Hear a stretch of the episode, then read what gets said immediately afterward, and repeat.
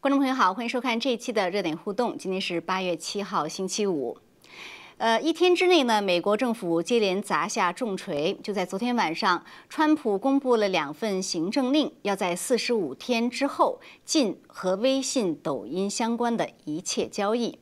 那么今天呢，美国政府又公布了对林郑月娥在内的十一位港共高官的制裁。今晚我们还是请来两位嘉宾，就这些热点的问题做一些解读。两位都是通过 Skype 连线，呃，一位呢是从 Skype 跟我们连线的特约评论员肖恩先生，肖恩先生您好。方飞你好，观众朋友们好。嗯，谢谢。那么还有一位呢，也是通过 Skype 连线的公民力量创办人杨建立博士，杨建立博士您好。王菲好，肖恩好，大家好。嗯，好的，谢谢您。好，那观众朋友，嗯，好的。那么观众朋友还是欢迎您在节目中间给给我们发手机简讯，或者是在 YouTube 这个视频的下方留言。好的，那呃，肖恩先生想先请您来谈谈，我们来先谈谈这个昨天晚上这两个行政令，特别是有关微信的这个行政令啊。呃，因为川普呢昨天晚上发了两份行政令，一份是关于抖音，一份是关于微信。可以说，抖音这个并不出人意外啊，因为这些天有关围绕着抖音有很多的事件。但是微信这个呢，确实有一点让人意外。那么之前还有人说，呃，因为就是微信在美国用的人并不多，呃，所以是不是不会把它跟抖音一样的对待？但是现在呢，我们看到这两份行政令出来之后，可以说微信的处境比抖音要差，因为没有人等着买它。所以，一个您怎么看美国政府出台对微信的这样一个禁令？您觉得意外吗？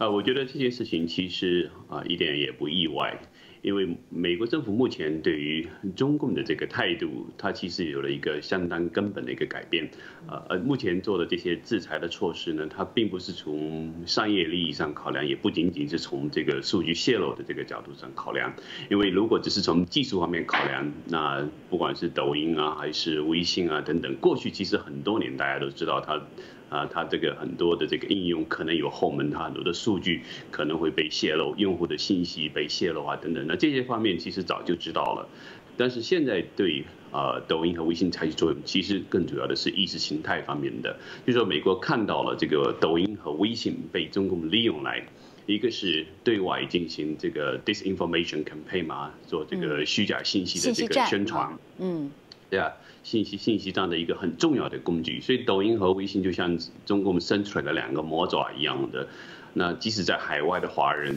即使到海外短期旅游的华人，也都被这些呃软件所控制，特别是微信。那这一点上，其实，在川普的这个行政里面也是很明确的谈到这一点啊，对华人的控制，即使是华人好像第一次来到自由世界，但是他实际上还被这些微信的软件所控制着。那么。同时呢，也面临一个很大的一个风险，就是说现在毕竟是竞选年，对吧？那中共通过呃在这些平台上的这个信息的控制，啊虚假信息的散播，它会改变华人对于选举的这个选择。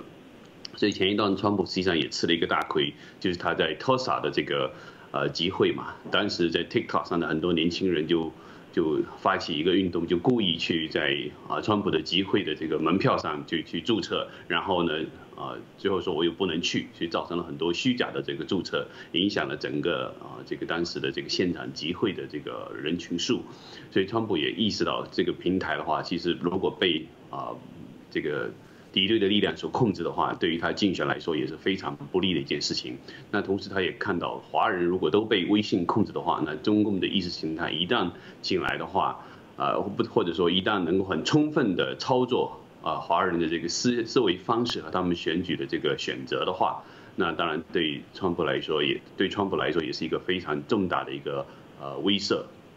所以我觉得他们现在采取这个呃动作就是两方面，一个方面确实是有为川普竞选啊这个扫清一些障碍的一个做法，但我觉得更大程度的更大程度呢，它实际上是一个意识形态，要帮助中国人洗清这个中共的这个宣传的这个这个。可以说是流毒吧，或者是不断的每天洗脑的这样一个一个渠道，等于要把这个魔爪斩断。那我觉得这方面的因素是更更加主要的。嗯，好的。那杨建立博士，您怎么看？就是川普政府对这个微信出手背后的这样一个动机和原因？哦，这样的动作的大背景就是美中冷战。所谓的美中冷战呢，是以价值为作为基础的，在各个领域里的这种这个竞争反制。啊，刚才肖恩已经讲了，啊，呃，美国的这个举动，主要的是一个价值观的一种考量。那当然，因为是冷战，当然价值观会占很高的这个地位。但是我们也可以看到，可能会也有些其他的因素在里边儿。一个呢，就是国家安全因素，这个也是一个冷战的一个主要的议题。那像这个 TikTok 和微信，它都是有一种算法。你在使用的过程中呢，它就会把你的个人信息就会啊转给自动转给那个中国的大数据库。这是我中国的大数据库在利用这些信息以后，一个是控制这些使用者的一些行为言论，再一个可能如果美国公民呃在使用的时候会得到美国公民的一些非常重要的一些信息，尤其是你在联邦政府或者在军队工作的话。很可能通过微信就收集到美国非常重要的这个一些信息，这些信息直接影响到美国的国家安全，这是第二个考量。另外一个考量可能会有一些经呃技术和经济竞争的考量。啊，当这个美国准备封这个 TikTok 的时候，我们发现美国的很多的公司，包括 Facebook，以前呢也是很希望和中共建立某种。比较好的关系的 Facebook 也出来啊进行支持，因为什么呢？呃，Facebook 显然它是和 TikTok 是一个竞争者关系，所以这里边也有一个技术竞争，啊，互相这个技术呃互相牵制的经济这么个考量。另外一个，刚才肖恩也提到了，就是大选的一种考量。他提到的大选呢，是指的一个方面，就是说，呃，美国政府非常担心中国政府利用微信。这样的这个社交平台来影响美国的大选。今天那个美国的安全部门的呃有官员已经出来讲，他们得到的信息就是，呃中国非常不希望 Trump 当选，而这个俄国呢是希望 Trump 当选，在这个给这个拜登捣乱。这是今天我们看到的信息。嗯，是。这个这个 Trump 这个政府呢肯定担心中国政府利用这种。高科技的软件来对大选进行影响。另外一个大选的考量就是说，在这次的这个选举中，川普有几个重要议题对他非常的有利。一个呢就是经济，当然受到疫情的打击，现在经济会什么样也是在未定之天。另外一个呢就是中国，大家都非常清楚，在川普当政这几年来，对于中对华政策的转向实际上是非常正确的。而这方面呢，他要表现他的成绩，要和这个拜登进行相比，所以在大选之前呢，他这些举动呢，就力度就非常大，这也有这个为了选举的一种考量，所以我觉得从四个方面分析他的这个目前采取的一些措施。嗯，好的，呃，那我也再回到肖恩先生啊，就是我们看到说微信这个呢，对于华人的影响是相当大的，所以很多人非常关心，特别是他现在这个行政令啊，它的定义是说四十五天之后呢，和微信有关的一切交易，不管是就是美国的个人或者实体。呃，和微信相关的交易就都不能进行，但是这个交易涵盖的范畴似乎有点模糊，所以很多华人就在考量说，呃，那么如果我现在在手机上已经下载了微信，四十五天之后我还能不能用微信和我国内的亲友进行联系？那么还有，当然微信其他的一些支付功能等等，所以在您看来，这样一个交易的范畴，您是怎么看？就是它涵盖了什么样的范围呢？嗯。具体的交易的范畴，确实在这个行政令中，他没有说的特别特别清楚。那我也看到有呃一些呃 Twitter 上面有提到，就是呃有一些人进一步跟白宫去沟通这件事情。那么有提到有一些，比如说游戏啊，那可能暂时不会受到影响啊等等。那就是我觉得一个行政令出来，它还有一些很大的一个细节还没有完全啊，就是在这个。行政令出台之前就完全可以说是啊定的特别仔细吧，所以他还给给予一定的时间。其实这个四十五天也是这个行政部门他会进行微调的一个过程。但是我觉得很大的一个呃重要的因素，其实这本身就是说不管细节如何，这本身是一个核弹级的一个一个一个啊炸弹哈。那这件事情对于整个华人社区，对于整个微信这个。这个企业来说是一个巨大的一个一个一个啊冲击吧。至少我们看到微信本身的这个呃这个腾讯公司的这个股价就已经跌得很厉害，曾经今天一天就曾经跌到百分之十左右。啊，那这个其实是相当相当大规模的这个股票的这个啊断崖式的往下跌。嗯，那实际上就说明，即使美国没有开始出手，只要这个信息传出来，其实对于腾讯来说就是一个巨大的打击。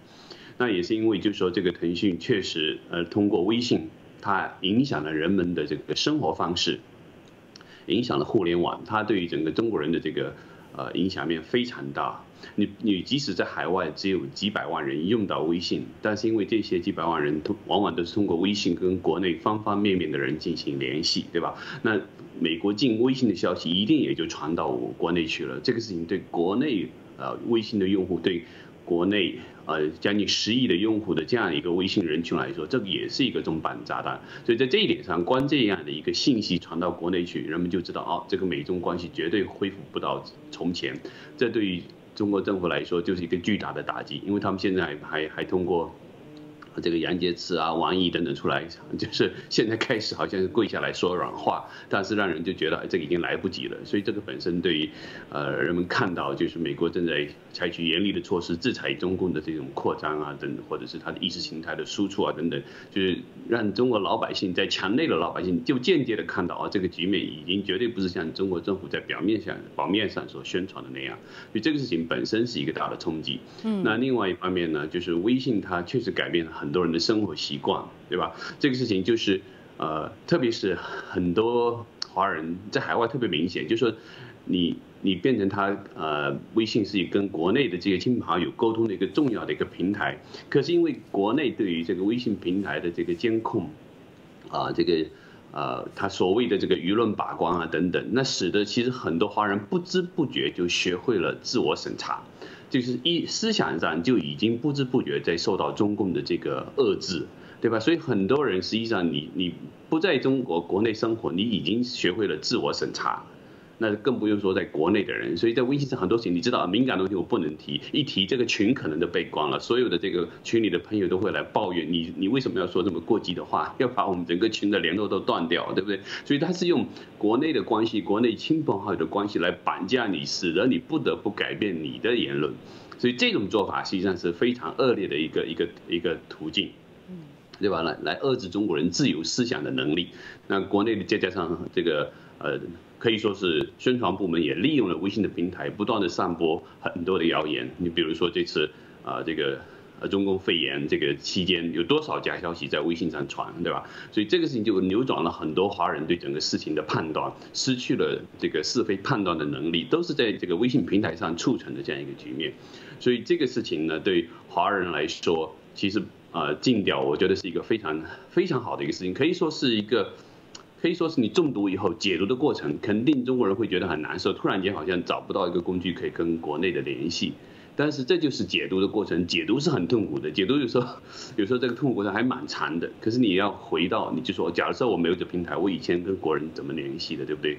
嗯，我可以打电话，或者还有其他的工具，对不对？可以用。呃，可以用 Skype 啊，暂时替代啊，或者用 Telegram 啊，或者其他的工具，你也可以替代嘛。但是你也应该看到事情的这个根源，对吧？因为你国内你首先封锁了这个 Facebook、YouTube，对不对？为什么当时中国人自己不抱怨呢？你不能够用这些西方社会开发的 A P A P 的时候，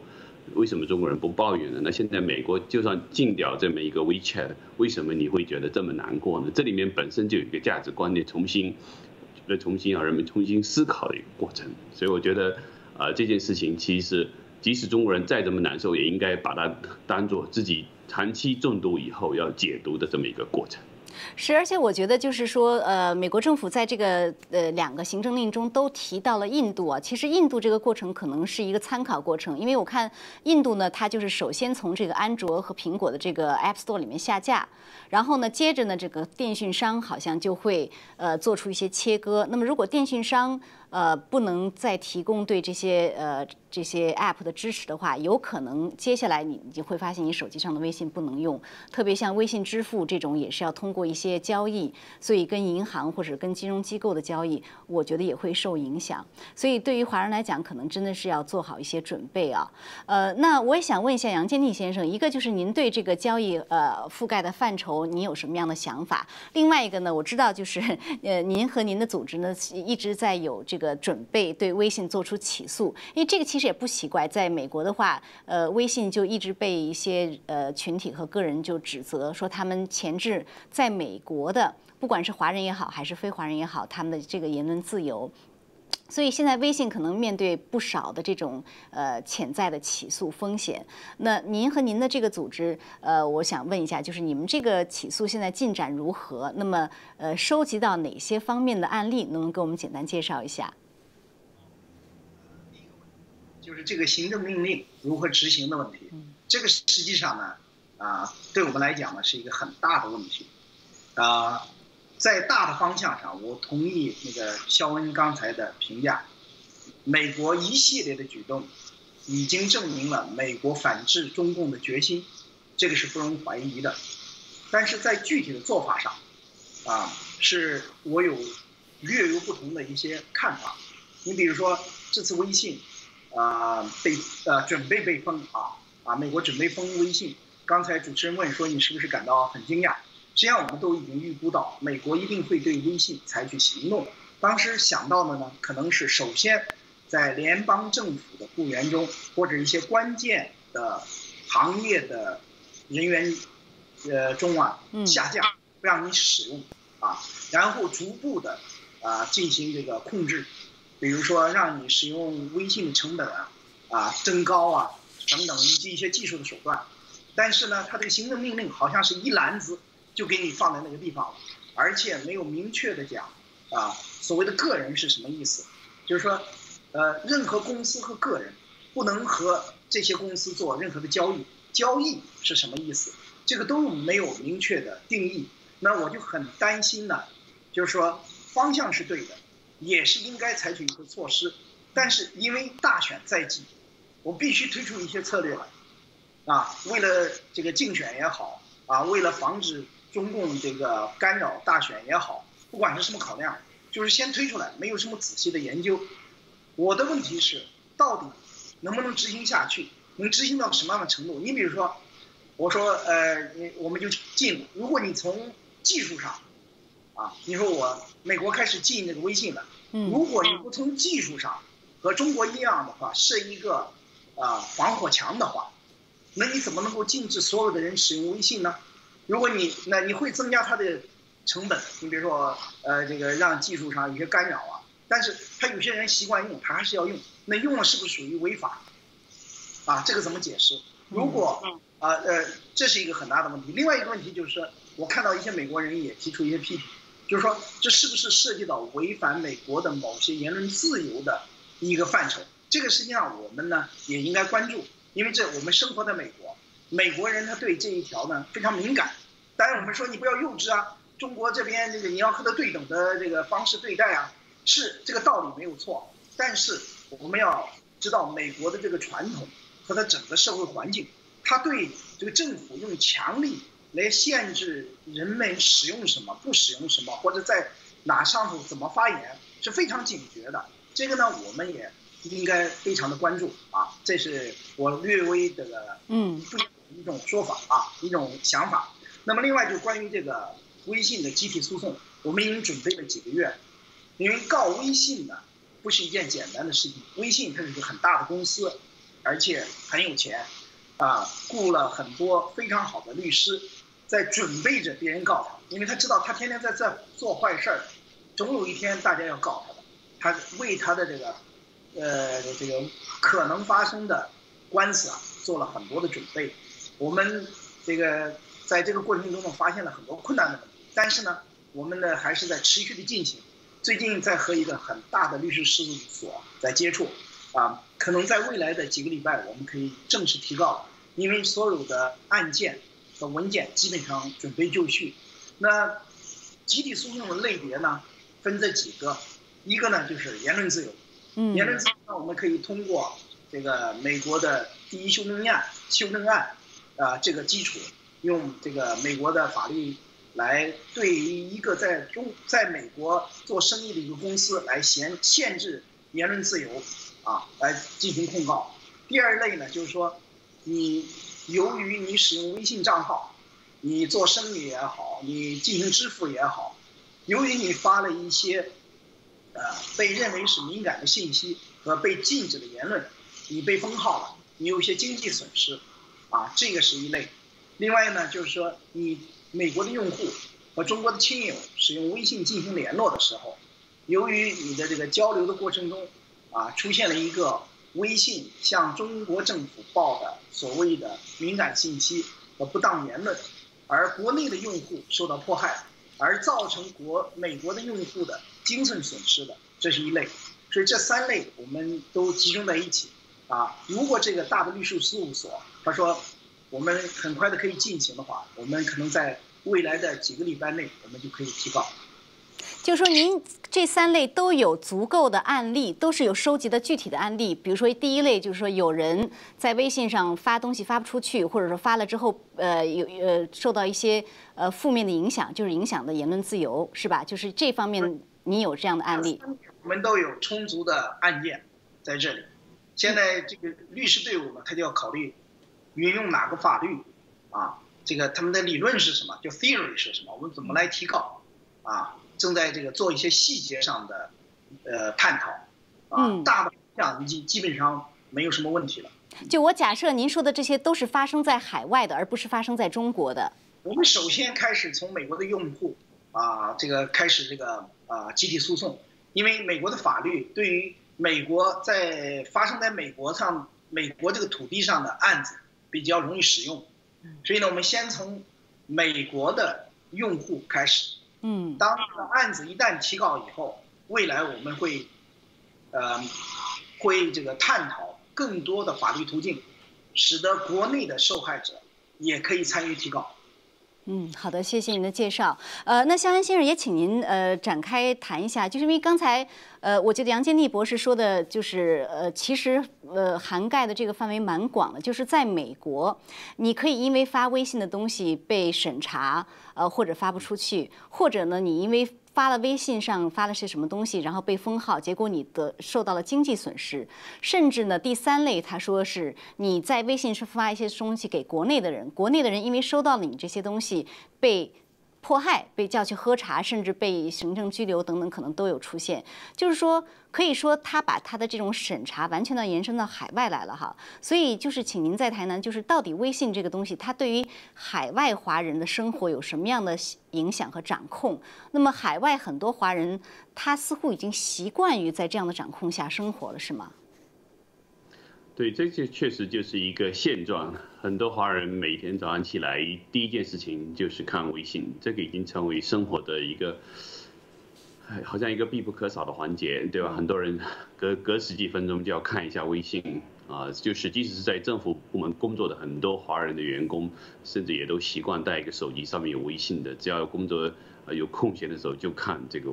啊微信。所以这个确实是渗透到生活中很深的一件事情，这也是微信的一个特点，因为它在政府的支持下，它在中国没有没有牵扯到这样的这所谓的反垄断的这样一个一个啊法法案吧。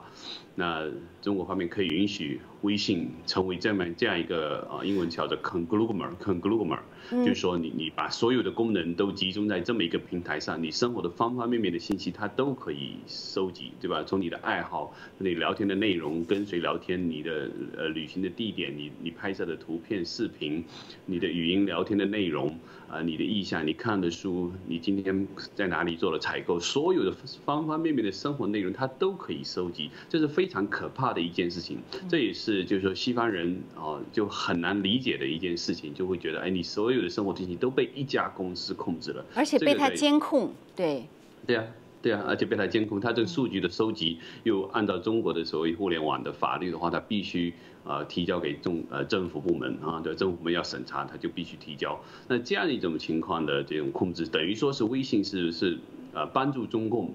建立一个。啊，这个奥威尔式的这种监控大国的这个一个重要的一个工具，啊，那，呃，这一个现状呢，使得很多人确实是不知不觉，你的思想就跟中共慢慢慢慢的变得一致了。因为你一天到晚看的信息的来源就在微信上，而微信通过它的大数据分析，它推送给你看到的内容。啊，你其实没有意识到，其其实是有有导向性的。他推给你、推荐给你的内容，你看的头条的内容，其实是经过筛选的，经经过这个大数据分析以后，一定要改变你的想法或者影响你的想法而推送给你的这个新闻的内容。所以人们不知不觉就被已经被操控了。啊，那啊，对于美国美国来说，要想在这方面能够。啊，抵制中共的这种 disinformation 的 campaign 哈，这种虚假信息的这种运作的话，其实相当难。你不把它完全从这个，呃。从这个应用商店来彻底下架的话，你其实很难彻底斩断。但是我也理解刚才杨建立博士提到，就是美国毕竟很重视言论自由，所以他这次的这个禁令，它实际上是从商业运运作的角度，它是便利于商业部出来做 sanction 啊这样的一一一种或者说进行相应制裁的一个角度来来做的。所以他是提到了你跟啊微信有任何的这个 transaction 对吧？有任何交易的往来，那这个东西就它比较容易。进行啊商业方面的这个运作，嗯，但是进行进行禁止，但是对于舆论的内容，其实他这我觉得美国还没想好怎么能够在还让微信啊这这个被就是还在运作的情况下，你怎么能够控制这个内容？你怎么能够反宣传？这一点我觉得美国还没有想好。对我看到有人。对不起，我看到有人提到，我也是比较同意，就是说，所谓呃控制言论自由这个，我也不太认同，因为他有人一个是这样说，他说这个微信本身就是一个审查言论的这样的一个一个 app 应用程序，所以把它禁止并不是。危害言论自由其实是帮助言论自由。其次呢，美国政府并没有说你不能发表言论，但是这个 app 本身的话呢，如果它是有国家安全的性质，它把 app 禁了的话，你可以有很多其他的方式可以去发表你的言论。所以我觉得禁止 app 本身跟言论自由这个似乎关系不是，嗯，有关系有点远啊。但不管怎么说，就像您说，必然的联系，它不是必然的联系。我觉得是是就是因为它。在这个竞选年，他不想有更多的麻烦，我是觉得他所以采取了一个一个折中的方案，但是并不彻底，对吧？他不是像印度那样就彻底下架，啊，所以呢，他他觉得我我一定要对他采取措施，可是又没有想好说，我我就说如果有律师。啊，因为你知道美国律师真是很头痛的一件事情。从言论自由上告你的话，连最高法院都有时候都不见得站在你这一边。所以川普呢也想避免这份这方面的麻烦，所以他就从商业角度、从 transaction 的角度先采取措施。但是这样的措施，我觉得对于啊，对于腾讯本身、对于微信本身，其实也会带来相当大的冲击。在在华人社区里面也会带来相当大的冲击，因为人不知道后面后续手段是怎么样。一旦想清楚这件事情应该怎么做的话呢，我觉得。啊，可能更强硬的手段也会跟上来，也许会会迫使其他的国家对微信和这个抖音也同样进行呃相应的这个制裁的措施嘛。而且本身微信在海外它。过去几年里面一直是强力扩张的。你比如说，他在拉斯维加斯，他的这个微微呃这个 WeChat Pay，对不对？他就已跟当地的这个很多的商家都形成合作，那就是允许中国游客在外面使用微信支付啊等等。那这也是他海外扩张的重要一部分。一旦不能够进行任何的 business transaction 的话，那所有的这些 deal 它也是全部要 shut down。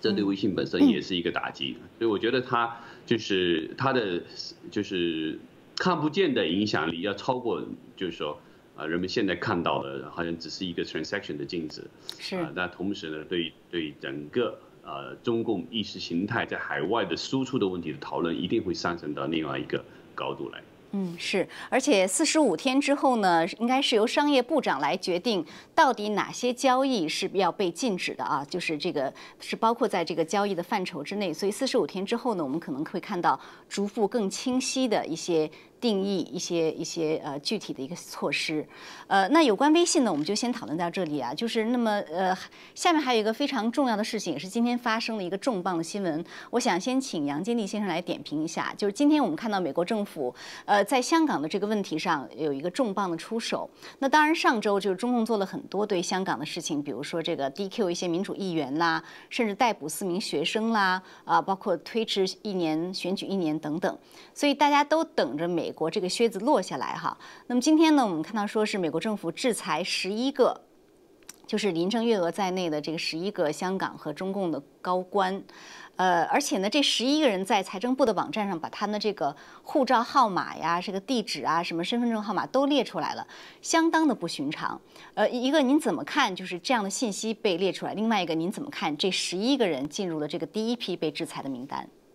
好，呃，我觉着美国采取了一个重磅的、非常重要的一个举动，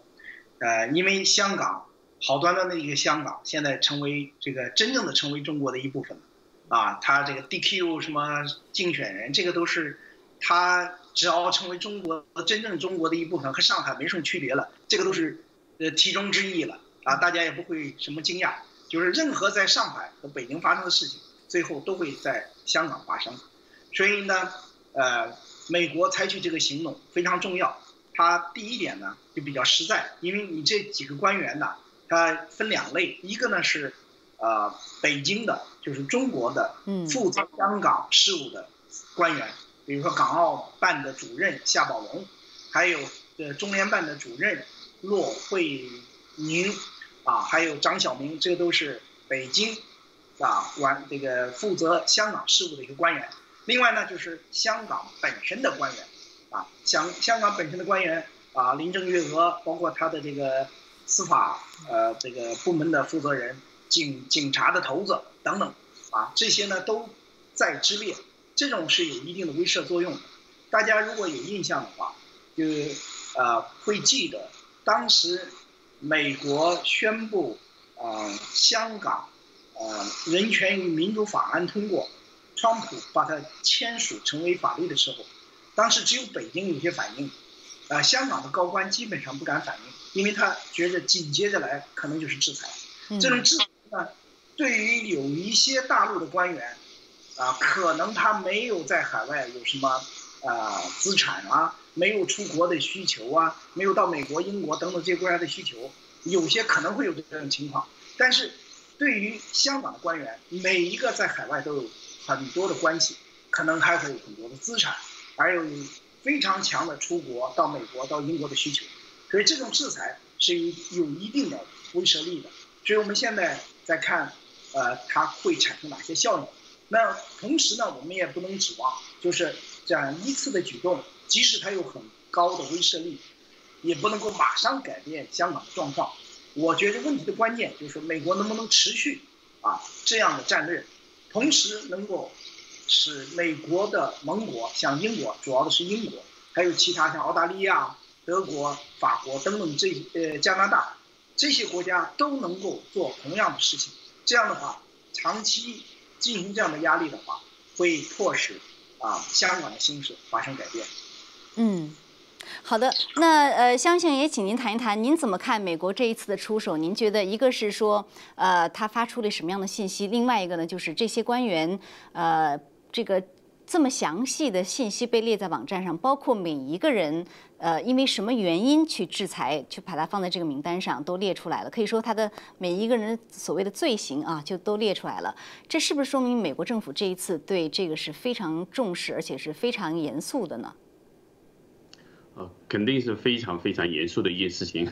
我如果套用一下现在中共最常用的这些啊 政政治话语哈，啊他们 说谁谁谁是人民公敌啊、人类公敌啊等等，我觉得美国这个惩罚才是把这些十一个人呢，把它相当于让人看到他们是人类文明的公敌，就是这些人摧毁了香港的这个呃他的一个独立的、自由的、民主的这么一个体制。对吧？你你这些人的罪恶可以说是，呃，可以说是昭然若揭吧，对不？那么他说的这么清晰，把你的生日这些非常个人的信息全部都泄露出来，全部都粘贴出来，不能说泄露，这就是公告出来嘛。那这种这种情况下，就等于说，啊，你这些人不管到哪里，你所有的人。全球的人都应该把他们当做是一个人类文明的公敌，相当是这样子。所以我觉得这个等于是鼓励其他国家，你看这些罪犯的所有的信息都摆在这了，你们也可以制裁了，他们的罪恶也摆在这了，你们也欢迎加入制裁，是这么一个 一个宣誓。所以我觉得这些人很惨啊，因为他们很多人不知道制裁到底有多大的分量，呃，他们没有体验过这个什么叫美国的制裁。那这次。啊，美国出了这样的重手以后，这个呃非非常厉害，他们他们自己的这个信用卡，他们的银行的账户马上就面临问题，啊。连连连信用卡恐怕都得赶紧剪掉了，因为因为信用卡公司可能可能要把这个 这个服务给关掉，然后他们自己在香港啊，这个会成为过街老鼠，呃，美国这样做就等于是挑战了港府的合法性，挑战了中联办、港澳办的合法性，对吧？还有包括现在刚成立这个什么国安公署，就等于把这些所谓的这些机构全部的呃，把他们的合法性全部啊挑落下马。那这样情况下，呃，整个港府的其他的这个公职人员他们怎么办？对不对？他们会想，那我要不要成为下一个被制裁的目标呢？所以这些港府的工作人员一定会有很多人在想，我是不是要辞职了？我是不是要另谋出路？对不对？我怎么样能够跟这个犯罪集团摆脱关系？对吧？因为你就等于是我，我整个港府的上层都是。呃，这个文明的公敌是一个犯罪集团在在在控制着这香港，我怎么样能够保住我自己的饭碗，保住我自己的家人，避免遭受美国的制裁，对吧？很多港府的人或者是美呃香港稍微有有一些地位的人，很可能在其他国家都有资产啊等等，很多人在外面有很多的联系，孩子家人都在国外等等，你怎么样为自己家人为自己的将来考虑，对不对？而且这次的制裁它是没有期限的，你就等于是你这一辈子这几个人，十一个人永永远都。可能的出国都有问题了，也许这些人只能更加的抱紧这个中共的大腿，但是中共的大腿能让你抱多久呢？对不对？嗯，所以我觉得这件事情是非常非常大的震撼，所以香港很多人在庆祝，在开香槟庆祝，我觉得确实是也是值得稍微庆祝一下。是，所以之前我们看到已经有香港高官承认，哈，他的这个银行户头呢被银行通知他要取消，呃，那么是不是？我想就是所有这些被制裁的人，可能下一步他们的银行都会把他们这个银行户头取消。那在所有和美元就是做美元交易的这些银行，是不是他们也都不能开这个银行账户了？是啊，因为这些银行马上就面临着，一旦跟这些人有往来的话，他们银行本身就承担不起美国的这方面的制裁，对吧？所以，所以他们这些银行肯定要尽快脱钩的。所以就说，你有钱存了之后，你赶紧拿回去吧，以后你自己用现金去做，去去购买任何东西了，对吧？信用卡不让你用了，你的海外的所有的资产冻结了，你不能够啊卖掉你在海外的房子，对吧？你在外面存了多少钱，你可能都拿不回来了，你怎么办？你就是一个到处就是说。可能可能啊被被啊是就是制裁追着走的这么一个人嘛，你这样子的一个一个现状呢，这些人声誉扫地嘛，你不管在哪里，你就是声誉扫地，因为你你你你很多人可以换个名字，但你很可能你的生日啊或者其他的信息你没有换过，对不对？有的人手上有好几本护照，但是也可能你有一些信息是是没有法改变的，所以呢啊。就这些人，我觉得是是会很惨的，除非你彻底整容啊，或者怎么样，我觉得很惨。嗯，那杨金立先生，就是我们看到说，呃，这几天中共的这个外交部的一些官员口风似乎在放软啊，不管是王毅啊，还是杨洁篪啊等等，呃。那您觉得，就是说，像美国这个制裁措施出来，中共方面会作何反应呢？呃，另外就是说，他们这样的一个放软的口风，呃，您觉得现在来看是不是有点太晚了呢？啊，我觉着肯定是为时太晚。另外也反映出来一个信息是什么呢？就是说中国政府他实际上是不愿意跟美国打一场冷战，也打不起这场冷战。哎，从另外一个角度，我们知道，这样冷战的策略，只要你坚持下去，足够的时间长，而且团结更多的盟友来加入的话，那不会迫使中国啊发生变化。那仅仅从香港角度上来讲，那中国政府可能他的反应啊还是以前一样啊，该怎么这个回骂回骂几句。但是香港的策略他自己已经定了，那可能对香港的一些官员，的确是有一些威慑，但是。中国政府把香港变成另外一个上海，这个决心肯定他不会因为一次的制裁而改变。所以我这里强调的就是一种持续的一种冷战策略，而且不仅仅是美国一个国家做，要和很多的盟友一起来做，持续的进行。你看，和中美苏的冷战都打了几十年，和中国这个实际上是更难的一一个对手，因为它的这个，呃。